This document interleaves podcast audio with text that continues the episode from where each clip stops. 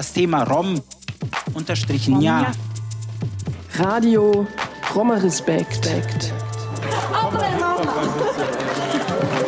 Subjekt. Ne? Komm mal Hip-Hop ein bisschen. Ey. Das Thema Rom Subjekt. unterstrichen ja. Akzeptiert uns. Ja, wir sind doch auch Europäer. Nein, nein, wir sind mehr Europäer wie die. Nein, nein. Akzeptiert uns. Kinder, die hier geboren und aufgewachsen sind, die werden abgeschoben. Radio Roma What the fuck? Respekt. Was ist das für eine Nummer? So eine Perle wegzuschmeißen. What the fuck? So, come on. Also nimmt uns doch endlich an. Ich bin Sinto, aber ich bin auch ein Roma. Was, was, ich weiß gar nicht, was das überhaupt eigentlich alles soll, diese ganze, die ganze Ungerechtigkeit. Ich weiß es nicht. Das Thema Rom unterstrichen ja. Radio Roma Respekt. Schön, dass ihr da seid. Herzlich willkommen hier im Hilton 437. Ich bin leicht aufgeregt, wie ihr seht. Ähm, ja, heute ist das Thema, sind wir nicht alle ein bisschen Tschatschele? Wer von euch weiß, was Tschatschele bedeutet? Habe ich mir fast gedacht. Alle, ne? Richtig. Pass mal auf. Wir haben hier eines... Hallo, na? Oh. So, ähm, das hier an meiner linken ist Delay und an meiner rechten, so? Ne? So ist der lernen. So ist der Bett. Also, an meiner rechten ist Delay und an meiner linken ist Damien Labas. Das sind eines der bekanntesten, wenn nicht die bekanntesten Roma-Künstler, Künstlerinnen. Das ist Hamze Bitici im Gorki Theater Berlin. Während seiner fortlaufenden Performance sind wir nicht alle ein bisschen Tschatschele. Die Performance widmet sich schwerpunktmäßig Geschlechterrollen von Romnia und bildender Kunst. Hamze Bitici hat sich ein buntes Kleid angezogen und künstliche Wimpern angelegt. Seine Gäste sind die bildenden KünstlerInnen Delane und Damien Lebas, Herr von und zu, und der queere Romnia-Aktivist Gianni Jovanovic. Delane Lebas sitzt schon auf der Bühne und schminkt sich ihr Gesicht weiß, malt die Augenbrauen dick schwarz nach und den Mund knallrot. Es wirkt wie eine Maske, die mit Delane selbst nichts zu tun hat. Oh, this looks good. Ähm, Warum Delane Lebas das macht, darauf kommt sie später noch genauer zu sprechen. Romnia und bildende Kunst. Das ist eine Themenkombination, die in der Öffentlichkeit äußerst selten vertreten ist. Warum? Hamze Bitici überspitzt dies in seiner Frage an Delane Lebas. Okay, ähm, vielleicht fragen Sie ihr, ähm, seit wann Sie Künstler sind und ähm, warum Sie nicht einen typischen Beruf haben, wie alle Roma auch. Since when you are artist and why you don't have a normal uh, occupation like one Roma? What is a normal occupation for Roma? 437, das ist die Nummer. Liebe Zuhörerinnen und Zuhörer, melden Sie sich und erklären Sie den zwei Lieben, was eine normale Berufung für eine Romi, einen Rom wäre. Jahrhundertealte antiromaistische Stereotype erschweren es in der europäischen Öffentlichkeit, Romnia als moderne KünstlerInnen wahrzunehmen. Mythen und damit Fremdbilder über Romnia sind schon sehr früh in der Kunst und in der Geschichte festgehalten worden. Romnia werden als homogene Gruppe konstruiert. Die Individualität verschiedener Einzelpersonen wird von der Öffentlichkeit kaum wahrgenommen. Die Kultur der Mehrheitsgesellschaft bedient sich aber an der von ihr klischeehaft konstruierten Roma-Kultur und schließt Romnia häufig gleichzeitig von kultureller Teilhabe aus.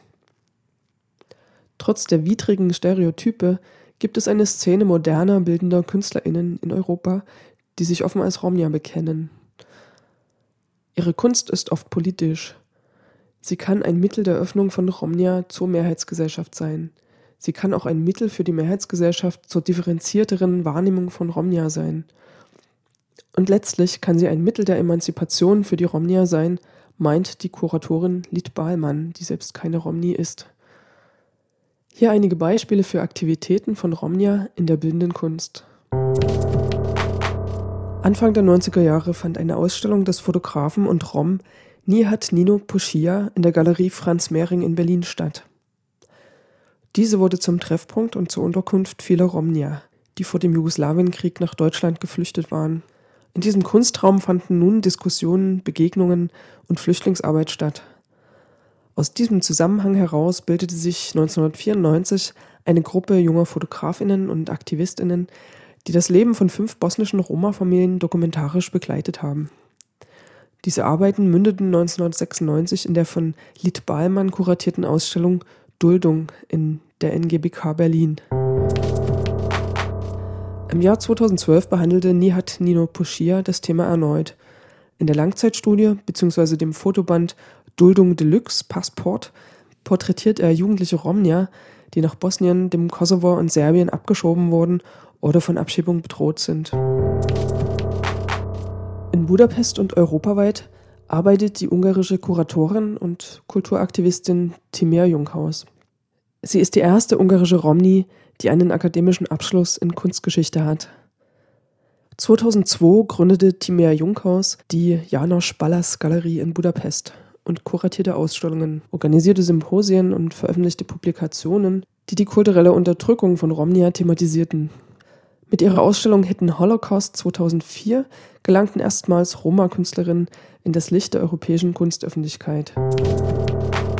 Im Jahr 2008 existierte erstmals ein Roma-Pavillon auf der Biennale in Venedig. Finanziert wurde er von der Soros Stiftung und kuratiert von Timea Junghaus. Er lief außerhalb des offiziellen Programms mit den vielen national finanzierten Pavillons. Aber schon der zweite Roma-Pavillon bei der nächsten Biennale ist gar nicht von Roma-Künstlerinnen selbst gestaltet worden, sondern zeigte wieder nur eine Fremdsicht auf Romnia. In Berlin-Kreuzberg hat sich die Galerie Kai Dikas auf international bekannte moderne Roma- und Sinti-KünstlerInnen spezialisiert.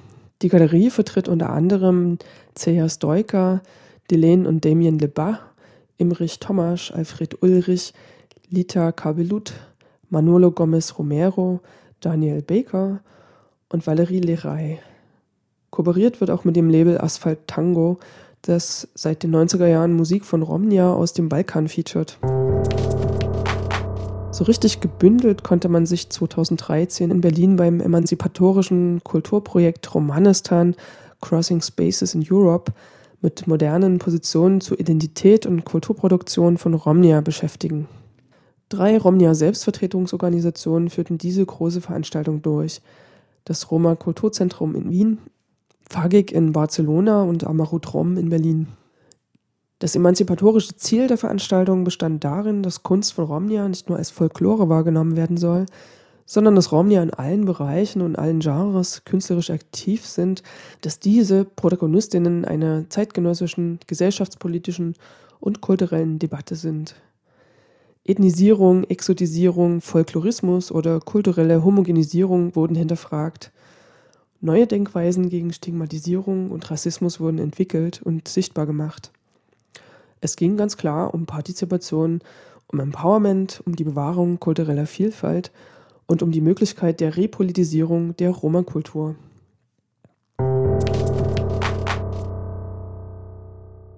Die Ausstellungen bei Romanistan beinhalteten Werke, die sich reflektierend damit beschäftigen, was für Bilder von Romnia existieren. André Jenurac kuratierte zusammen mit Lid Ballmann und Emese Benkö The Roma Image Studio und Roma Renaissance, das sind die zwei Ausstellungen. Dort waren künstlerische Positionen versammelt, die gängigen stereotypisierten Darstellungen von Roma in der Fotografie und der medialen Bildproduktion widersprechen. Als KünstlerInnen waren dabei André Junioraj, Nihat Nino Poschia, Norbert Tihanix, Andras Kalai, Henrik Kalai, Judith M. Horvath, György Stalter, Diana Arte und Gabor Afrani. Dem Kurator André Jenerac war es wichtig, mit der Ausstellung folgende Fragen aufzuwerfen. Wer wird in den Ausstellungen in welchem Kontext repräsentiert? Wer bleibt dabei ausgeschlossen? Wer repräsentiert wen? Im Vorwort zur Ausstellung schreibt er, die Roma-Ästhetik weist ethnische Zuschreibungen, die die gängigen Klischees unserer Gegenwart bedienen, ab und schafft klare Darstellungen über die Komplexität des Roma-Seins unter Einbeziehung der eigenen Erinnerungskultur und Geschichtsschreibung der Roma.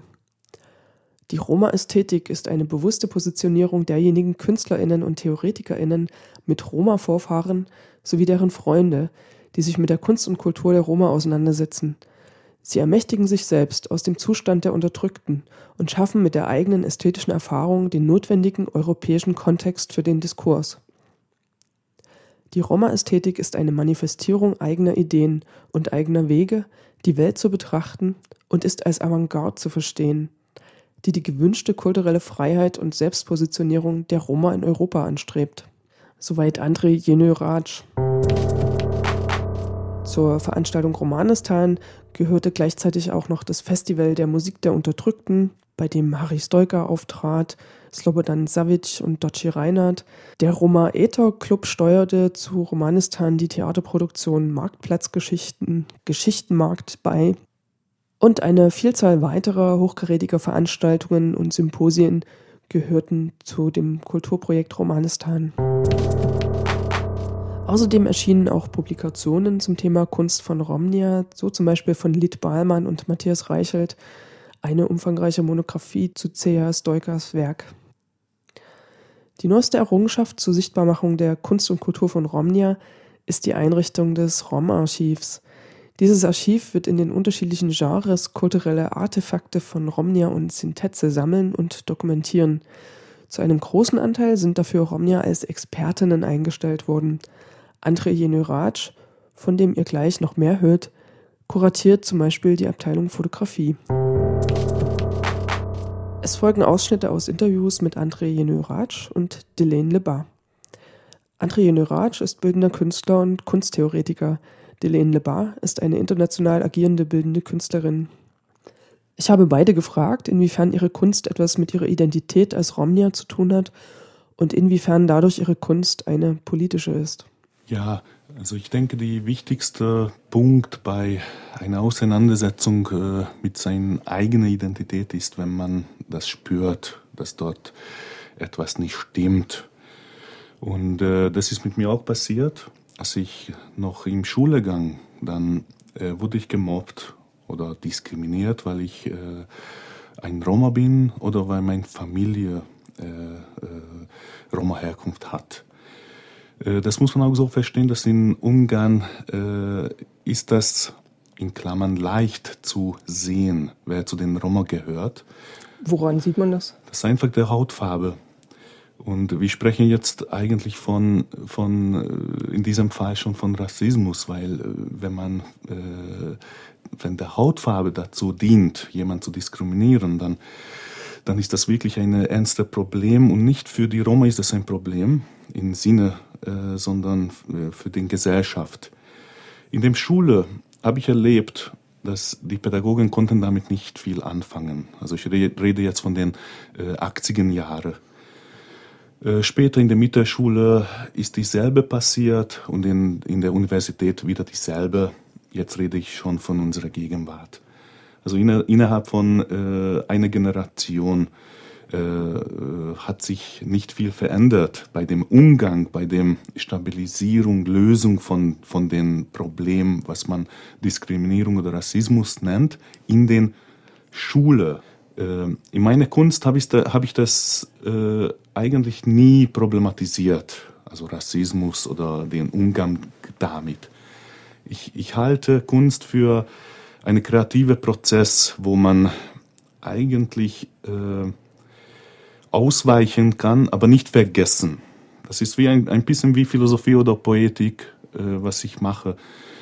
Später aber habe ich äh, in meine, wie kann man das sagen, neben meiner künstlerischen Tätigkeit angefangen, äh, kritisch, kritische Texte zu schreiben und, und kritisch nachzudenken, was passiert eigentlich jetzt mit derjenigen, die in den gleichen Schuhe sind oder treten wie ich in Ungarn oder in Europa. Wie können die das aufarbeiten? Wie lange dauert das? Gibt es Veränderungen in der Schule oder in der Politik oder in der Gesellschaft? Und als ich, festgestellt habe, dass, ich, dass es nur sehr wenig Veränderungen gibt oder überhaupt keine, dann habe ich mir äh, einfach, habe ich mich entschieden, dagegen etwas zu tun. Und ich habe angefangen, auch in meine Kunst oder in meine kritischen Gedanken äh, eine Möglichkeit, eine äh, Ausgang, Ausgang, eine Exit äh, zu erarbeiten, wo ich zum Beispiel Texte schreibe oder auch zurzeit schon Kunstwerke oder Kunstausstellungen kuratiere in Bezug zum alltäglichen Rassismus und der logische Nonsens, wo man eigentlich nicht rassistische Personen, Bürger unbewusst anfangen, jemanden zu diskriminieren, weil das eine gesellschaftliche Mode ist oder weil das jeder sich so behauptet. Die britische Romney und Künstlerin Delaine LeBar erzählt von ihrer Kindheit und ihrer Bildungssituation. Sie hat als einzige von fünf Geschwistern Abitur und verweist auf die Bildungsbenachteiligung von Romnia auch in Großbritannien. Anschließend besuchte sie eine Kunsthochschule. Schule und Uni waren hart für sie, weil sie parallel dazu viele verantwortungsvolle Aufgaben zu Hause erfüllte, die traditionell von einer jungen Romney im familiären Zusammenhang erwartet wurden. Ihr Motor, sich weiter mit Kunst, Musik und Mode zu beschäftigen, waren feministische Punkmusikerinnen wie die Slits oder Police Durain von X-Ray Specs. Um, I come from the south of England and um, I'm an English Romany gypsy. In England, we, we don't mind calling ourselves gypsy. It's not seen as a derogatory term in the UK. Um, I'm the eldest of five children and I'm the only one who finished secondary school. Uh, there are different reasons in the UK why many Romani Gypsy children still don't go to school, but I won't go into into that here because it's a whole issue within itself. Um, and then I went to art school as well. So I went to a local art school because that suited my parents. Um, my dad didn't want me to go to art school at all whatsoever. Um, so it was quite difficult because I was running sort of two lives. So I had my college life where I had to work really, really hard. Um, because when I came home, I had this sort of other life, which is to do with all the cultural things to do with my my community, I suppose. So there was a lot of um, a lot of looking after my siblings and doing general things around the house and stuff. And that, um, you know, quite adult roles really, which I'd had since I since I was quite young um, which meant that I had to work really hard when I was actually at college, which for art school was obviously I was seen as being a bit strange because of that, because everyone else was much more, I suppose, had much more laid back approach to it, but because also it was something that I really wanted to do. And one of the reasons I went to art school, I was really interested in music and fashion. And music wise, I was really inspired by. Um, female artists who are involved in the punk movement. So people like Polystyrene from X-Ray Specs and the Slits, um, just being a couple of examples. You know, just the fact that they would they were just making music, but also to me they looked fantastic and they were just like dressing for themselves. It wasn't about being attractive to the opposite sex as such. It was much more about having your own identity and um, just being comfortable with that. Delene Bar spricht über die Unterschiede unter den Roma über ihre blauen Augen und sie spricht darüber, dass sie in Großbritannien eindeutig als Romney gesehen wird. Währenddessen schminkt sie sich ihre weiße Gesichtsfarbe ab, die sie während der Performance bei Hamza Bitici angelegt hat.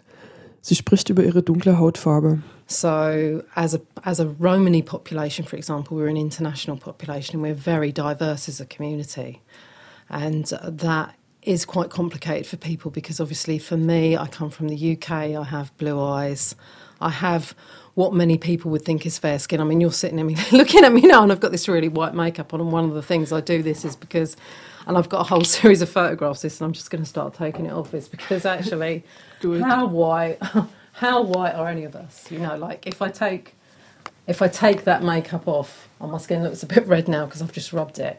But actually, you know, how what colour is that skin? You know, and I think so. I'm always trying to deal with these issues connected with skin colour because obviously they're a massive thing within our, the general community that I come from. You know, because in some countries people look so ethnically different from the general population that they're immediately stigmatised in that way. And the UK is very different because, you know, I can look like I do, and theoretically people would think I could blend in, but there will be other signifiers. For example, some of the jewellery that I wear is high, would be highly defined in the UK as being it would only be a gypsy that will wear that, and so that would mark. So I would be mark, marked out in a very different way. Delene Bar spielt also künstlerisch mit der Tatsache, dass sie manchmal als Nicht-Romney durchgeht. Sie passt. Genauso spielt sie in ihrer Serie Masks mit Geschlechterrollen. Mit dem grellen Schminken ihres Gesichts parodiert sie Stereotype über Romnia.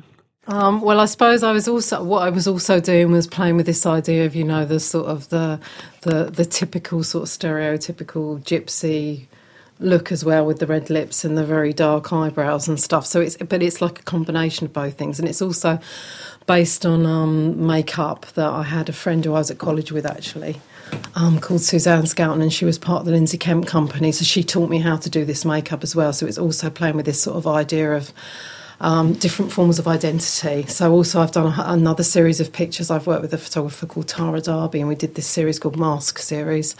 And it's also in some of the pictures I look quite androgynous. So it's also that idea that you know you could be male or you could be female. So it's also playing with those issues as well.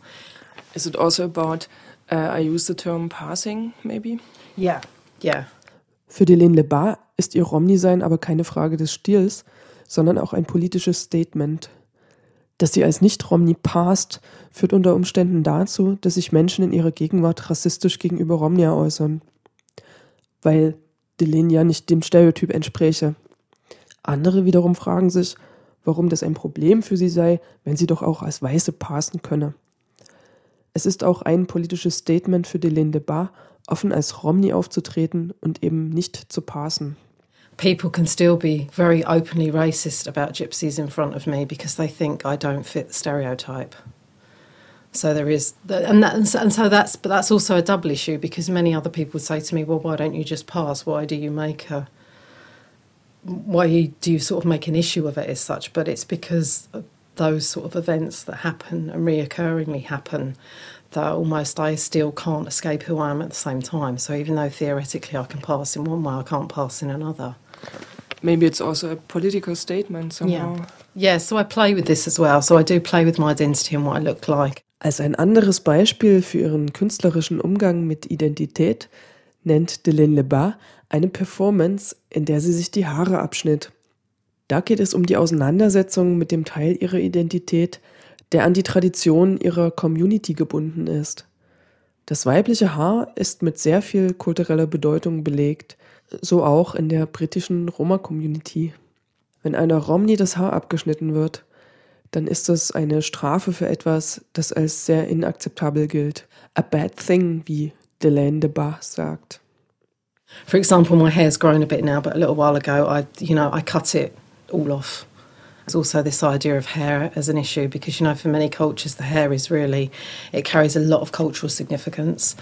Um, and also within our own community, like still within the Romani community as a woman, if, you've had, if your hair's been cut short, and not necessarily by you yourself, it means you've done something really bad. Something it can bad? be cut by somebody else if you've committed like what would Oh. be seen as like a, a bad thing to do um, within cultural terms. So you know, it's um, it. So it was also me making a statement about that because also I've had my hair done in many traditional styles, wearing a scarf and all of that sort of things as well. So it's just another element of playing with ideas of identity and what you're supposed to look like and what you can look like and what you want to look like yourself as well, or how you want people to perceive you in different situations. Das war auch Thema in der interaktiven Performance von Hamze Bitici. Sind wir nicht alle ein bisschen Tschatschele? Seit wann, seit, seit wann, seit wann ist sie so? Das ist doch keine typische Roma-Frau. Since when you are like that, you are not a typical Romani woman. Mean, since when you decided to be like that? But what, but what is a typical Romani woman? Was ist denn eine typische Roma-Frau? She's always been like this. Sie war schon immer so. She, she have a lot of children, she produce a lot, she cook good food, she, she uh, is good to her husband. She and cooks she's good always at home. We only have one, one child. You have just one child? Yeah, he's now a man of 31. Oh, todo tetraís, we say tetraís. It means, er soll groß und stark werden. Um, the translation? He should become strong. Strong. He is strong. Yeah. He's already strong. The, this, this, is, this is something what's not typical in our Roma culture or in our Roma uh, system. You know this? But you know this as well. Yes. Du weißt es ja auch. Bitte? Du weißt es auch. Yeah, um, yeah. Um, but you, you are against this, but the audience is maybe a little bit confused because they thought, yeah, you are artist, you are allowed, but somebody who's not artist is not allowed. Who is a Roma artist, or is it allowed to say Roma artist, or just Everyone's allowed to be themselves, or should be allowed to be themselves. It doesn't matter what community they come from, what religion they are, or whatever. It's like it should be okay to be acceptable to. If you want to dress like that, it's fine. If I want to dress like this, fine. But particularly for our community, the stereotypes are so ingrained that everyone will tell us, people will tell me that I can't be or I can't come from my community because I do look the way that I do, or I am doing what I'm doing even as an artist, which you'd think in artistic circles would not be a problem. But the stereotype is there, so people have an expectation because they're like a box, I think, and when you can't, when you don't fit a particular box, you sort of slip down somewhere in between. That's maybe the space that we sort of occupy as well at the same time. That's not just for us, that's for many other artists and other people as well in other areas, maybe. But what is the, typical question that you get? Well, I will do a talk about my work, and then someone may come up and say to me, Why are you making this association with yourself with Roma? It's a good question. 437, das ist die Nummer, liebe Zuhörerinnen und Zuhörer. Meldet euch bitte, ruft an und fragt.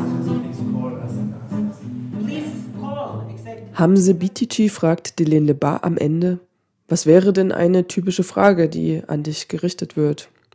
Sie antwortet, als ich über meine Arbeit sprach, kam jemand und sagte, warum bringst du dich in Verbindung mit Roma? Ich frage André Jönörat nach dem Politischen in seiner Kunst. Und er antwortet gleich mit ganz grundlegenden konzeptuellen Gedanken zu Kunst und ihrer Wirksamkeit sowie ihrer Verantwortung für die Gesellschaft und das auf gesamteuropäischer bzw. globaler Ebene. Er meint, die Peripherie muss ins Zentrum, die Kunst der Unterdrückten und Diskriminierten muss in den Zentren der Macht wahrgenommen werden. Erstmal muss ich in diesem Moment sofort äh, zwei äh, wichtige Kontexte trennen. Der erste ist der gesellschaftliche, soziale Ebene, wo, wo es wirklich eine, eine sehr wichtige und äh, aktuelle Frage ist, wie Menschen, unterdrückte Menschen mit sehr wenig Einkommen eigentlich in eine soziale Elend lebend äh, in der Gesellschaft teilnehmen können, teilhaben können. Und der andere Faktor ist, wie man über Kunst, Roma-Kunst, Roma-Kultur sprechen kann, das nicht mit zu beachten. Diese zwei Faktoren sind natürlich äh, wesentliche und, äh, und äh, beinhalten auch, äh, dass man denkt, dass der künstlerische Handlung vergisst entweder den soziale Perspektive, worüber ich gerade gesprochen habe, oder als Aktivist oder als Künstler, der damit sich ganze Zeit beschäftigt, sich darin verliert.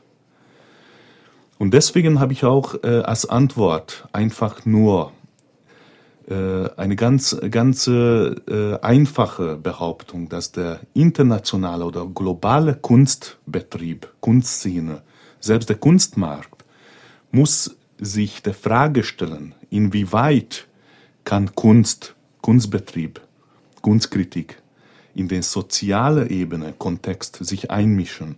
Inwieweit ist das auch der Aufgabe, zum Beispiel beim äh, Kunstereignissen, äh, Kunstfestivals, das zu thematisieren, das klarzustellen, wie weit muss Kulturpolitik da reingebracht werden, wie weit ist heute in unserer globalisierten Welt Kunst davon befreit, nicht über die Problematik gesellschaftliche Veränderungen zu sprechen.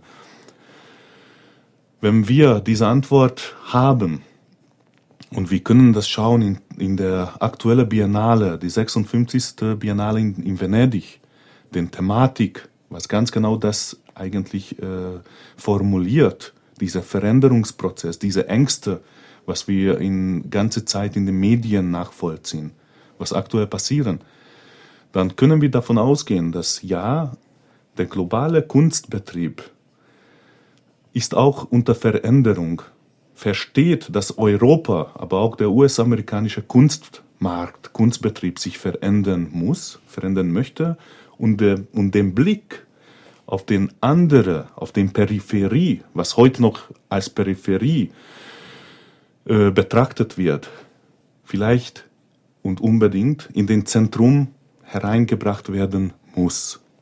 Und dann können wir wirklich von einem demokratischen Kunstbetrieb sprechen, wo man nicht mehr unbedingt, zurück zu unserer Anfang, Anfangthese, warum Roma-Kunst, was muss Roma-Kunst machen oder was kann Roma-Kunst machen?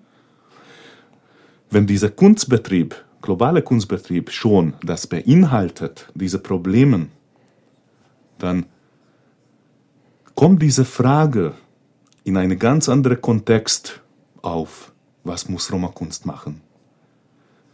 Sogar können wir sagen, das hat schon der globale Kunstbetrieb formuliert. Wir müssen den Peripherie ins Zentrum reinbringen. Dann möchte ich wissen, wie André Jenöratsch das in seinen konkreten Werken umsetzt. Er hat sich bis 2007 als Bildhauer betätigt. In diesem Jahr war er involviert in die Ausstellung im Roma-Pavillon der Biennale in Venedig. Auf meine Frage antwortet er mit einer Betrachtung der Romnia im internationalen Kunstbetrieb. Er hat sich seit 2007 von der Plastik abgewandt und ist seitdem als Kunsttheoretiker und als künstlerischer Kunstvermittler tätig. So, wenn ich ganz, ehrlich bin, dann habe ich seit den ersten Roma-Pavillon 2007, seit dem Biennale nicht mehr oder konnte nicht mehr allgemein mit Kunst mich beschäftigen. Einerseits, weil, wie gesagt, es gibt äh, bei mir auch noch äh, viele Fragen, was ich mir selbst erstmal klären versuchen muss. Andererseits, weil ich warte auch, dass Europa und selbst der internationale oder globale Kunstbetrieb, selbst der Roma-Kunstbetrieb, wenn es überhaupt sowas gibt, mit ungefähr 200 äh, Künstler, die wir heute als Roma-Künstler nennen können. Das ist eine sehr äh, niedrige Zahl. Mhm. Wie weit die äh, eine Meinung, eine Institution, äh, einen neuen Wind, neue äh, äh, Startschuss bekommen, zu weiterzugehen. Also ich warte darauf, aber ich äh, wirke auch mit, zum Beispiel auch mit dieser äh, Teilnahme bei diesem digitales Archiv, was auch von meiner Seite aus bei den Fotografien eine künstlerische äh, Angehensweise haben soll. Auch Delene Lebas habe ich konkret nach dem Politischen in ihrer Kunst gefragt. Manchmal muss sie politisch sein, sagt sie. Manchmal hat sie es nicht darauf angelegt, aber es ist trotzdem politisch geworden. Eigentlich wird ihre Kunst immer politischer. Auch ihre Auseinandersetzung mit Geschlecht ist ein immer wichtigeres Thema geworden, besonders die Auseinandersetzung damit innerhalb der Roma-Community. Delene Lebas gibt damit Anstöße für Debatten. Last question. Um, is your art political, and which way? If yes, which way? Um, I think that it it is because it sometimes has to be, in a sense. Sometimes has to. Be. It sometimes has to be, and it's just that that's sort of the way it is. I think. I mean, even when I've had times when I've sort of just been doing whatever I'm doing, and I don't see it as being that that political in a way. Something might happen, or something like, you know, if we take the Safe European Home Project, for example, you know, we sort of started thinking about that in 2009. And the sad thing about it, on one level, is the fact that it's become more and more relevant as the time's gone on. So it's actually become more and more political in one way. Um, and lots of the issues that I've been dealing with my work concerning gender or not being able to fulfill your own potential as just an individual person, whether that be male or female, has also become something, a topic, with, especially within our community, that has become more and more something that is a, a ground for more discussion and debate, which it wasn't, you know, like what we've done here tonight at the Gorky would have sort of been really difficult to do going a few years back. But it's also this idea that the solidarity has happened amongst the artists, and we know that we we also know how know how difficult it was for us. So also we want to create a space where those coming alongside of us now, or the younger generation, it might not be as difficult for them, you know, because there's still issues, you know, and that's also issues with the wider, you know, the wider communities, but also the different groups that there are, you know, even within things like, you know, feminism, for example, or even other groups that have, have fought for having equal rights. You know, we're still at a very different stage to many other groups with from our community. So we've got a long way to go still, I think, but at least we're making a movement in the right direction. Und jetzt kurz zurück zur interaktiven Performance von Hamze Bitici. Sind wir nicht alle ein bisschen Tschatschele? Eine Person aus dem Publikum fragt, was denn Anti-Ziganism ist. Antiziganismus. Und die Figur Herr Osram, ein Roma-Experte, antwortet.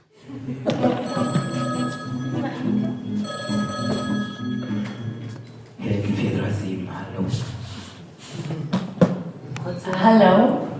I'm, I'm dying to hear what is anti-Ziganism. Oh, okay. Ähm, wir müssen erstmal die Übersetzung klar machen. Lieber Herr Osram, die Übersetzung ganz kurz. Was, was genau ist äh, Antiziganism? Da gibt es eine Dame, die das gerne wissen wollte. Sie hat gesagt, ich sterbe zu wissen, was Antiziganismus ist. Oh, nicht sterben. Sterben ist blöd heute. Komm, nicht sterben. Erklären Sie es doch bitte. Also, also Antiziganismus, ja? Ja. Also Ziganismus ähm, ist ja so wie Zigeunerei quasi. Oh, also um wird schlecht. Auf Aber Englisch, bitte? Auf Englisch. On English. Uh, gypsism is like gypsying around. And then anti-gypsism would be like being against gypsying around. be like being like more more stable, like, like not gypsying around so much. Maybe. Nach diesem kleinen Ausflug in die Begriffsbildung geht es zurück zum Kunstbetrieb. 2007 gab es auf der Biennale einen von Romnia selbst organisierten Pavillon, der nicht offiziell zum Programm gehörte, wie die Pavillons der Nationen.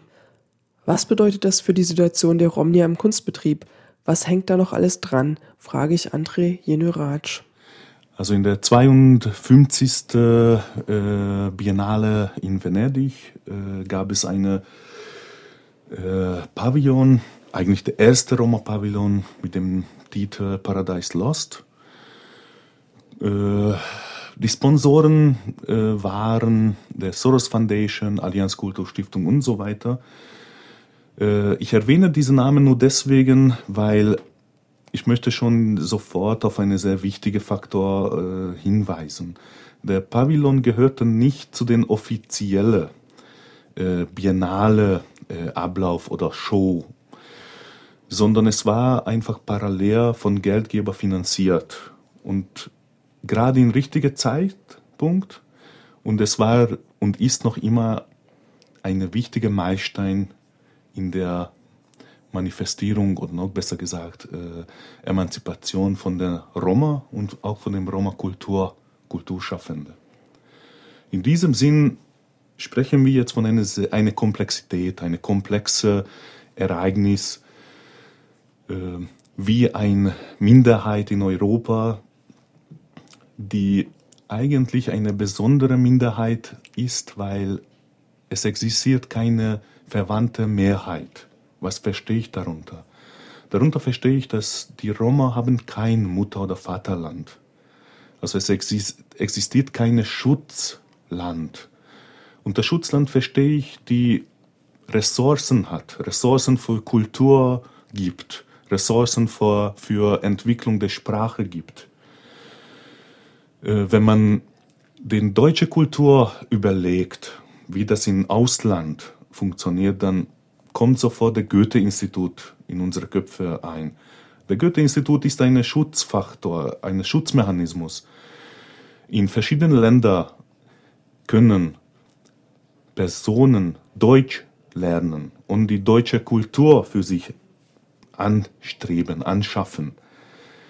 Und es geht so weit, dass der Kulturerbe von Deutschland wird dadurch vermittelt und eigentlich auch äh, in den allgemeinen Bedeutungsmechanismen äh, eingebracht.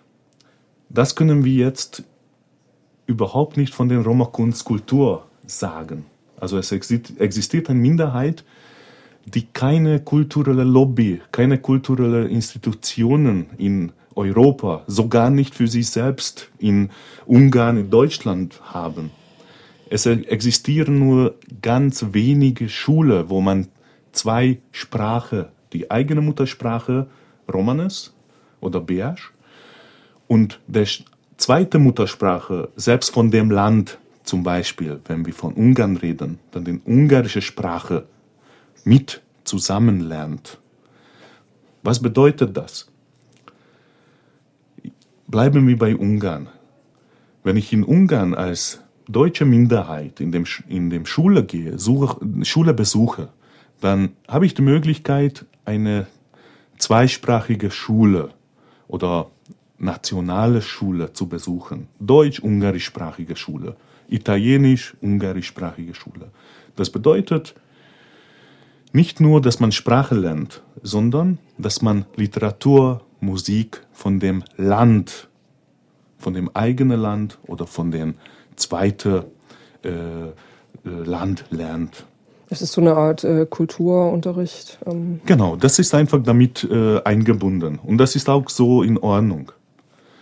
Das existiert leider nicht oder das ist nicht angekommen in dem politischen äh, Sektor von Europa. Das, wenn wir über eine Minderheit reden, über 12 Millionen Leute, Personen, mit einer äh, Kult Kulturzeit oder eine europäische äh, äh, Zeit von 600 Jahren, die hier in Europa schon verbracht haben, mit Integration, mit kultureller äh, äh, Mitwirkungen in Musik äh, und so weiter, dann müssen wir davon ausgehen, dass eigentlich unsere Frage ist, wo fängt ein äh,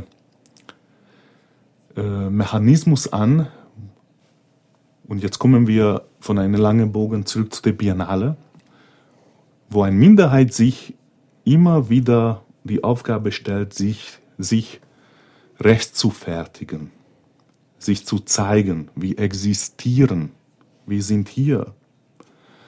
Und das kommt auch von, von diesen Faktoren. Das Grund, äh, von Sprache, von Kultur, von Teilnahme an den europäischen Kulturlandschaft ist nicht gegeben. Und danach können wir noch alle weitere Verfolgungsgeschichten, NS-Geschichten, den Holocaust auflisten, was natürlich auch dazu gehört. Aber in, erster in erstem Fall sehe ich als größtes Problem für Zukunft und als größte Herausforderung und Frage, wie kann der Europäischen Union oder selbst der globale Welt jetzt das Kommunizieren auf dem Tisch von den Politikern, das Abstellen, dass die das auch bearbeiten sollten. Wenn André Jenöratsch über Kunst spricht, spricht er gleichzeitig über Gesellschaft. Und wenn er über Gesellschaft in Europa spricht, dann spricht er über die Rolle der Romnia. Er spricht über mangelnde kulturelle Teilhabe, und da geht es ihm nicht nur darum, eine beständige Finanzierung von Kunstinstitutionen zu fordern. Die Unterdrückung der Romnia fängt schon im Kindesalter mit einem Leben in Armut an. Und sie geht weiter damit, dass an Schulen nicht in Romanes gelehrt wird. Die Muttersprache ist für Andrei Ratsch eine wesentliche Basis und gleichzeitig Quelle für kulturelle Bildung. Er fordert verbriefte Minderheitenrechte für Romnia in allen Staaten, in denen sie wohnen – diese Minderheitenrechte beinhalten, dass es eine solide finanzielle Förderung geben muss, über deren Verwendung die Romnier eigenständig bestimmen. Er spricht auch davon, dass solche Förderungen und Minderheitenrechte eine gesamteuropäische Aufgabe sind. Wie weit muss man davon sprechen, dass man in verschiedene Länder, wo die Minderheit lebt, zum Beispiel Ungarn, Deutschland, Slowakei und so weiter, ob das vor Ort national eine Lösung dafür gibt oder eine politische Invention, wo, wo man sagt, ja, die Roma bekommen einen Sonderminderheitsschutz oder Sonderminderheitsstatus, weil, wie vorher schon gesagt, es existiert kein Mutter- oder Vaterland, die die nötige Zuschüsse, finanzielle äh, Hintergründe äh, geben konnten. Und wenn idealerweise das geben sollte, jetzt können wir das national, international, von der Europäischen Union aus vorstellen, wie weit ist das eine autonome Handlungsbasis für die Roma-Minderheit? Wie weit können die sagen, okay, ab morgen haben wir zehn Kultureinrichtungen in Deutschland, in England, wie, wieder zurück zu unserem Beispiel, wie der Goethe-Institut für Deutschland bedeutet. Das wäre dann deine Utopie, wie das aussehen könnte? Das wäre eine ideale Vorstellung, wo wir von, von die, in Klammern, übliche Minderheiten, den Roma, einen Unterschied auch machen, weil man muss diesen Unterschied erkennen. Weil die Serben, die Sorben in Ungarn oder die deutsche Minderheit, die haben natürlich Unterstützung von Deutschland. Und das ist äh, von der politischen Seite ganz klar geklärt, wie viel das bedeutet jährlich, was kann man daraus machen und wie weit das äh, in der Entwicklungsstruktur der Land, wo die leben, eine wichtige Bedeutung hat. Oder wie das sich da dort einmischt. Wir müssen das uns so vorstellen, die Roma haben sowas nicht. Die haben keine Abkommen. Ja, keine Außenpolitik, weil es gibt keine Mutter- und Vaterland. Europa muss eigentlich auch da mitwirken. Europa muss auch das äh, verstehen, was heute mit dem Roma passiert. Und hier kommt eine äh, sehr wichtige Aussage von Wippermann, was man auch als idealistisch äh, äh, betrachten kann. Wie weit möchte Europa sich selbst als Nation los oder als geöffnet für alle Länder jenseits von Nationalstaaten eigentlich der Union, ja. der Vorstellung von der Europäischen Union gewährleisten? Wie weit sind die Roma dabei ein Beispiel oder ein Vorreiter, weil die keine nationale äh, keine nationale Staat und da, dadurch keine nationale äh, äh, territoriale äh, Zwang haben. In der Tat gab es von 2005 bis 2015 die Roma-Dekade der EU, die auch von der Soros-Stiftung initiiert wurde und in der eine ganze Menge Gelder zur Förderung der Situation der Romnia ausgereicht wurden. Doch wie viel Nutzen haben die Romnia daraus ziehen können? Am Tropf der EU-Fördermittelstruktur hat sich eine sogenannte Roma-Industrie aus Expertinnen und Verwalterinnen gebildet, die vielfach von Roma-Selbstorganisationen kritisiert wird. Nur ein Bruchteil des Geldes kam bei den Romnia selbst an. Das Beziehen von EU-Geldern setzt nämlich Strukturen voraus, die die Romnia oft nicht bieten können. Die Antragstellung und Abrechnung von EU-Geldern ist so hochschwellig, dass diese nur von akademisch gebildeten Spezialistinnen durchgeführt werden können. Aber von genau dieser Bildung sind Romnia strukturell ausgeschlossen. So entwickelte sich ein Heer von Roma-Experten, die diese EU-Gelder abgreifen, ohne wirklich in Kontakt mit Selbstvertretungsorganisationen von Romnia zu stehen. Interessen und Wille der Romnia wird oft nicht abgefragt. So ist die Frage, wie kann die finanzielle Förderung von kultureller und gesellschaftlicher Teilhabe der 12 Millionen europäischen Romnia entbürokratisiert werden, damit Romnia von einer ausreichenden Finanzdecke unterfüttert ihre Grundrechte und ihre Bürgerrechte wahrnehmen können. Der Roma-Experte aus Hamse Biticis Performance bietet parodistisch eine einfache Antwort. Also, also ich verstehe überhaupt nicht, dass Sie gar keine, gar keine Experten auf der Bühne haben. Ja? Wenn Sie jetzt über Roma reden, Sie müssen noch ein paar Experten einladen. Ähm, ich bin der Experte. Aber ich meine, wir Experten, wir können es doch erklären. Ach, Alles. Sie sind Experte? Ja, natürlich. Oh. Sie erinnern mich an jemanden. Wie heißen Sie denn? Osram. Osram. Das kann nicht sein. Ich, ich kenne einen Osram, der ist auch Experte. Ja, wir heißen alle Osram. Ich meine, wir sind ja alle Experten. Ich verstehe. Ja. Ich verstehe. Warten Sie mal. Wir haben nämlich, wir haben nämlich ein, das würden wir gleich zeigen wollen. Du würdest mir nicht glauben. Ich habe vor kurzem ein Interview geführt mit einem, der hieß Osram und war Experte. Der war aber irgendwo anders. Können wir den Film mal kurz zeigen? Osram. Ja, genau. Schön, dass ihr eingeschaltet habt. Ja. Schön, dass Sie Zeit haben. Ja. Ähm, Sie sind jetzt genau wo? Äh, ich bin jetzt irgendwo an der Küste. Hier sind es 36 Grad und ich trinke jetzt erstmal ein Bier. Auf Ihre Gesundheit, mein Herr. Eine kurze Frage Ja, ja, ja. dieser Situation der guten und der bösen Flüchtlinge. Herr Osram, wie ist denn das? Sie äh, kennen sich doch als Experte aus Ja. dieser Thematik. Ähm, sehr viele äh, Projekte werden in diesem Bereich gemacht. Sehen Sie die für sinnvoll an? Ach, das macht doch alles überhaupt keinen Sinn. Ja, 95% des Geldes versickert durch die Korruption. Da kriegt der Staatsauswalt davon, was davon und die Kommune und der Bürgermeister und alle, nur nicht die Leute, die es kriegen sollen. Und die 5%, die gehen an Leute, die sowieso nicht zur Schule gehen wollen. Das bringt doch alles nichts. Denkst du, dass mit Bildung äh, diesen Menschen geholfen worden wäre?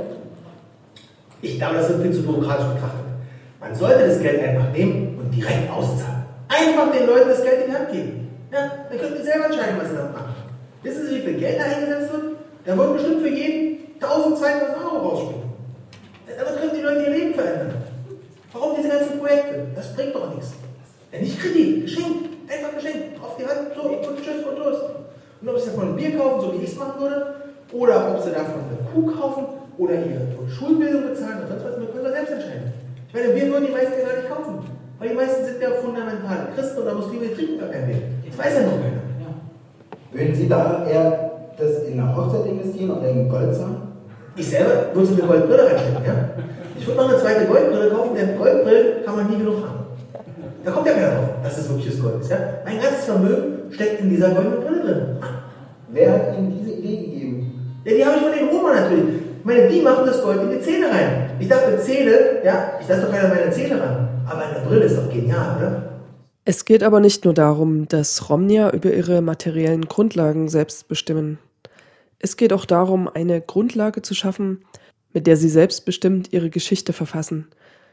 Diese Geschichte muss einen gleichberechtigten Platz in der Geschichte Europas haben. Um diesen Prozess zu unterstützen, hat die Kuratorin Lit Bahlmann im Rahmen von Romanistan drei Thesen formuliert, mit denen sie sich an Nicht-Romnia richtet.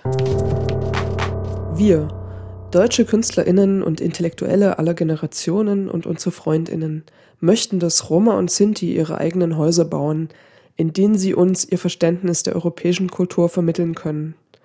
Dort möchten wir uns zu ihnen setzen, um ihnen zuzuhören. Wir, deutsche KünstlerInnen und Intellektuelle aller Generationen und unsere FreundInnen, kommen sofort, wenn Roma uns in ihr Haus Europa rufen, zunächst als Gäste, später als FreundInnen. Wir möchten, dass Roma und Sinti fortan AutorInnen ihrer eigenen europäischen Kulturgeschichtsschreibung werden. Wir, deutsche KünstlerInnen und Intellektuelle aller Generationen und unsere FreundInnen, möchten, dass Roma und Sinti nicht länger Gegenstand und Objekt unserer Werke bleiben. Es ist nicht hinzunehmen, dass Roma nur aufgrund ihrer ethnischen Herkunft willkommene Gäste in der europäischen Kunst- und Kulturszene sind. Sie sollen HerausgeberInnen ihrer eigenen Werke sein. Nur so kann es gelingen, dass wir zukünftig gemeinsam lachen. Auf die Frage, ob es eigene Strukturen und Institutionen für Kunst von Romnia braucht, sagte Delinde Bach, wir müssen zeigen, wie verschieden wir sind, weil viele Leute einen engen Blick auf uns haben. Wir müssen aber auch innerhalb des existierenden Kunstbetriebs arbeiten. Wir müssen unsere Kunst neben anderer Kunst zeigen, denn unsere Kunst spricht die gleiche Sprache wie andere Kunst. Es braucht eine Kombination aus beidem. Aber es braucht auch Konsistenz. Es gab einen ersten Roma-Pavillon auf der Biennale Venedig, aber schon den zweiten bestritten keine Romnia mehr. Es braucht Kontinuität. So kann nach und nach eine andere Meinung etabliert werden, weil wir sichtbar sind. Wir sind hochgradig sichtbar in einer negativen Weise, aber komplett unsichtbar in positiver Weise. Deswegen begeben wir uns mit unserer Arbeit in den Kunstbetrieb. Dann gibt's nämlich keine Ausrede mehr dafür, nichts über Kunst von Romnia zu wissen, sagt Delinde Bar abschließend. But I think also we have to be we we have to do that. I think as a community, just to show that we we're as diverse as we are, because many people think they've got a very narrow view of what we what we do, as a sense, or what they think we do. Um, but also, we need to be working within the existing art structures as well. So we need to be just showing in art exhibitions alongside other artists just because the art is working in the same way and talking in the same language that other art is also. So I think it's a combination of both that needs to happen. But there needs to also be a consistency, you know, because there was a first Roma Pavilion, then the second one didn't happen, then the third one didn't happen. Then there was a fourth one, but they said it was the second one. Well, actually, it wasn't the second one, and then there wasn't one again after that. So, you know, there needs to be a sort of continuous, like there is, you know, if you look anywhere else, you see this sort of continuum, and then it gradually builds a different attitude and a different set of opinions because you become visible. Because we're highly visible in a really negative way, but completely invisible in a positive way. So some of the actions and work we're doing as well is putting ourselves into these places. So that then there's no excuse. Now, if someone comes to me and says, "Well, I don't know anything about art," I can say, "Well, have you been to such and such library, or have you been here?" Because there's a whole section of books which we all donated. So you know, you're not doing your research, or don't you know how to use Google? Ein Versuch, Kontinuität in die Selbstrepräsentation europäischer Romnia-Kultur zu bringen, um in positiver Weise sichtbar zu sein, ist das Rom Archive. Der Kulturstiftung des Bundes fördert zurzeit ein Projekt, wo ich auch äh, teilnehme. Und das ist der Rom-Archiv, ein digitales Archiv und Forum für die europäische Roma. Das ist natürlich erstmal sehr weit gespannt, was konnte darunter stehen oder was äh, beinhaltet dieses Archiv. Aber wenn wir davon ausgehen, dass äh, man hier über eine Kulturförderung spricht, aber der europäische Situation der Roma in eine sehr rasante, eine sehr emotionale Zustand ist, dann müssen wir davon ausgehen, dass der Kulturarchiv der Plattform muss auch die aktuellen Fragen bestätigen, klären, mitbedenken. Und eigentlich, das ist eine große Herausforderung. Wie kann man ein neues Bewusstsein für die Roma-Minderheit selbst gewährleisten, aber auch für die europäischen Nationen, Bürger ähm, über die Roma? Das ist die Frage, die über diesem Roma-Archiv steht. Nach meiner Meinung wird das unbedingt im Fokus stehen, also diese ja. Fragestellung, bevor wir wirklich inhaltlich anfangen können, Material zu sammeln oder untersuchen. Also diese Arbeit, das Archiv aufzubauen, ist jetzt noch in so einer konzeptionellen Phase, dass sich überlegt wird, wo sollen die Gleise langgehen oder auch wie grenzt man ein und so weiter und so fort. Also mehrere Kuratoren wurden beauftragt für verschiedene Archivbereiche. Also es gibt die Archivbereiche visuelle Kunst, Film, Literatur, Tanz, Fotografie. Das das habe ich bekommen oder das habe ich selbst, soll ich selbst ausarbeiten und so weiter. Es ist renommierte, anerkannte Künstler, Wissenschaftler, Kuratoren, die dabei als Kuratoren oder als künstlerische Leiter hier arbeiten. Die Ausarbeitung von den Konzepten, von den Projektplänen folgen bis 2016 Februar, März. Und ich denke, in diesem Zeitraum wird das entscheiden, wie dieser Archiv inhaltlich, politisch, kulturpolitisch aussieht, was das gewährleisten muss und wie überhaupt eine digitale Präsenz der Roma-Kultur gestaltet werden kann. Eine solche von Romnia selbst zusammengestellte, und zwar reflektiert zusammengestellte Repräsentanz von Roma-Kultur ist enorm wichtig, um Antiromaismus fundiert entgegentreten zu können. Das heute kann ich behaupten, dass der Kunstbetrieb in diese Richtung geht, dass man nicht mehr unbedingt sagen muss, dass ich ein Roma-Künstler bin oder ein deutscher Künstler oder ein ungarischer Künstler, sondern der Thematik ist angesprochen. Warum Roma, warum Minderheiten noch immer diskriminiert werden, rassistisch verfolgt werden und so weiter. Und das Schlusswort ist, bitte nehmt ihn mit und vergesst nicht, sind wir nicht alle ein bisschen Tschatschele? In diesem Sinne, kommt gut nach Hause. Herzlichen Dank, Dankeschön.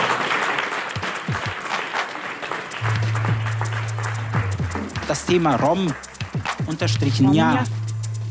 Radio Roma Respekt. Subjekt. Ne? Komm mal Hip-Hop ein bisschen. Das Thema Rom Subjekt. unterstrichen ja. Akzeptiert uns. Aber wir sind doch auch Europäer. Nein, nein, wir sind mehr Europäer wie die. Akzeptiert uns. Kinder, die hier geboren und aufgewachsen sind, die werden abgeschoben.